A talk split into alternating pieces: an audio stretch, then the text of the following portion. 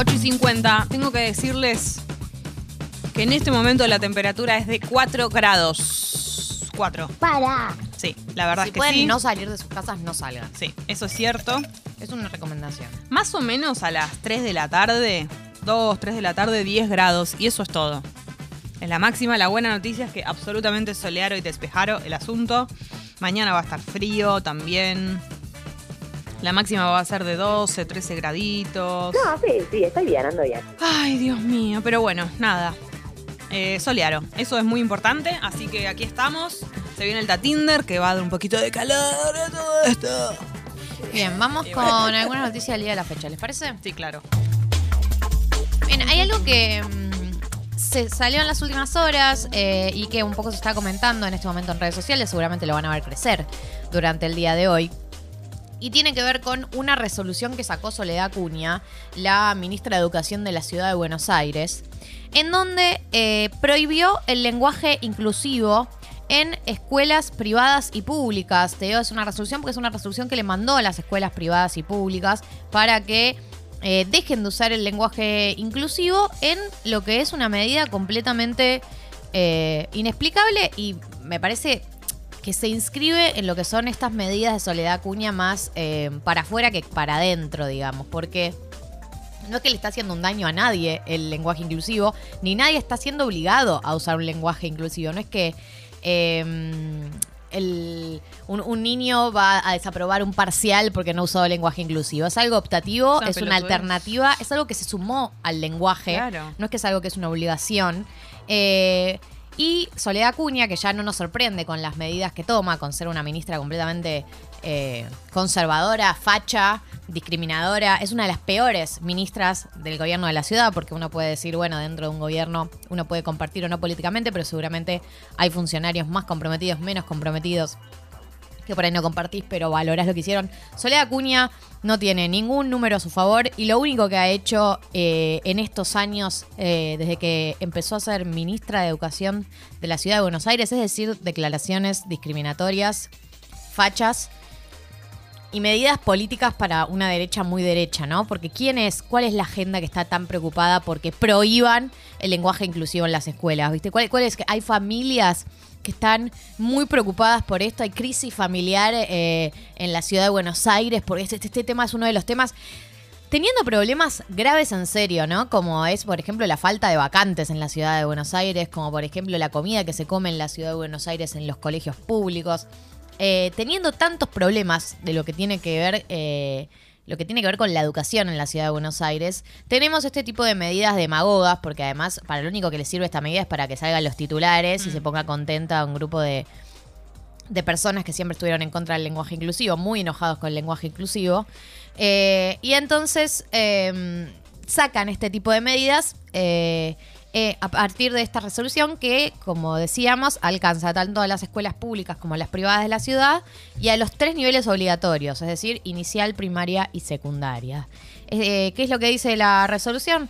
Establezcase que en el ejercicio de sus funciones los y las docentes deberán desarrollar las actividades de enseñanza y realizar las comunicaciones institucionales de conformidad con las reglas del idioma español, sus normas gramaticales y sus lineamientos oficiales para su enseñanza.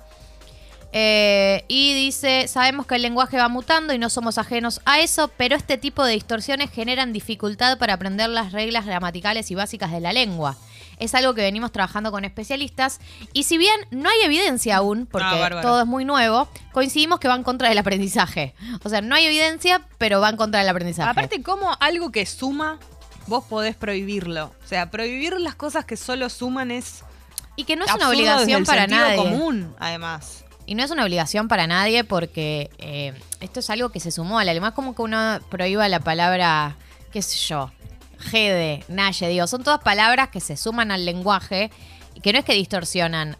El lenguaje muta y el lenguaje, y esto, nadie va a obligar a nadie. Y tampoco es que en las escuelas es obligatorio el lenguaje inclusivo. Las personas que lo quieren usar porque políticamente les gusta lo que representa, lo usan y los que no, no. No es que a, los niños que no ponen niñes o niñex con X le van a reprobar ese parcial. Entonces, digo, es por eso digo que es una medida más que nada para el afuera, ¿no? Porque no es que tiene que ver con una situación eh, eh, de- del sistema educacional argentino que está trayendo problemas, que hay chicos que se están quedando afuera de la escuela. No, los chicos se quedan afuera de la escuela porque no hay vacantes y esa sí es una política de Estado de la que deberías hacer cargo vos. Eh, así que, bueno, este es uno de los anuncios que tuvimos eh, con respecto a el lenguaje inclusivo en la ciudad de Buenos Aires. Sí, esto es importante aclarar porque por suerte es el único ámbito por ahora en el que Soledad Cuña tiene algún tipo de, de poder ¿no? y de influencia y que tiene que ver con eh, la medida que acaba de anunciar. Bien, vamos con otras noticias del día de la fecha. La soja el día de ayer alcanzó valores récord cuando cotizó por encima de los 665 dólares. Eh, El precio del contrato de julio aumentó por cuarto día consecutivo y subió un 1,67%, mientras que el de agosto aumentó un 1,02%. Ustedes saben que estas cosas, este tipo de noticias siempre son buenas para la Argentina, básicamente porque somos exportadores de soja. Eh, de hecho, es una de las principales cosas que hacemos. Eh, y eh, no solamente exportamos soja y nos sirve por el hecho de que comercialmente nos sirve, sino porque también si exportas soja te entran dólares, ¿no? Porque la gente compra en dólares en el mercado internacional. Así que bueno, estas son, viste, a veces las buenas noticias no salen de adentro, sino que salen de afuera del país. En general, venimos este año de un contexto internacional que no nos jugó a favor, porque todo lo que fue la, la invasión de Rusia a Ucrania nos pegó mal, porque aumentó, eh, aumentaron los precios en el mundo, aumentaron las commodities en el mundo y aumentó, eh, aumentaron los precios en el mundo. Entonces, eso nos generó una inflación extra a la ya inflación orgánica que tenemos en este país. Eh, ah, me golpeé el dedo. No, Gali. Eh, pero a veces tenemos vientos internacionales que nos dan un empujón, así que en ese sentido, eh, bueno, está bueno retomar este tema. Por otro lado, eh, entró en la Cámara de Senadores el proyecto que busca ampliar la Corte Suprema a 25 miembros. ¿Por qué 25? Porque la idea es que tenga un miembro de cada provincia. Es una iniciativa del gobierno con eh, gobernadores, con respaldo de 18 gobernadores. Lleva la firma de José Mayans y Anabel Fernández Agasti. Anabel Fernández Agasti, por ahí la, la- recuerden como la persona que trajo el proyecto de Vicentín en su momento. Eh, y de acuerdo al proyecto se mantienen en función los actuales jueces y se agregan otros 21 integrantes de acuerdo al procedimiento establecido por la Constitución Nacional. Empieza a ser discutido el proyecto en comisiones durante las próximas semanas.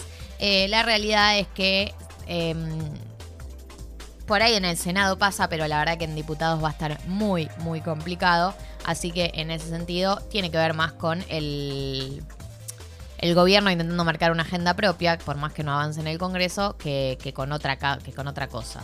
Por último, eh, Alberto sigue en la Cumbre de las Américas. eh, está ahí en el, en el plenario de apertura el día de ayer, habló y reclamó por la exclusión de países por parte del país anfitrión, o sea que Estados Unidos dejó afuera a algunos países, reclamó por eso y dijo que la OEA, también criticó a la OEA, recordemos que la OEA ha tenido muchas críticas en los últimos años por su intervención en distintos conflictos de América Latina, como por ejemplo las elecciones en Bolivia y todo lo que eso trajo.